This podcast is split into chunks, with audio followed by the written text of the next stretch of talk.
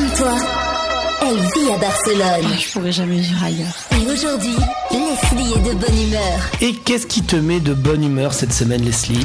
C'est le réseau d'attention aux personnes sans abri qui recherche des volontaires pour compter les SDF à Barcelone. En fait, plus de 1000 personnes sont recherchées pour le mercredi 17 mai.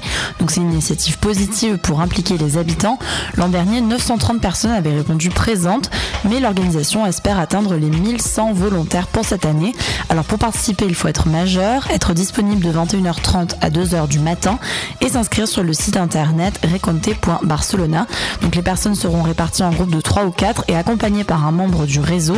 Alors ce réseau se compose en fait d'une trentaine d'entités qui s'occupent des SDF à Barcelone.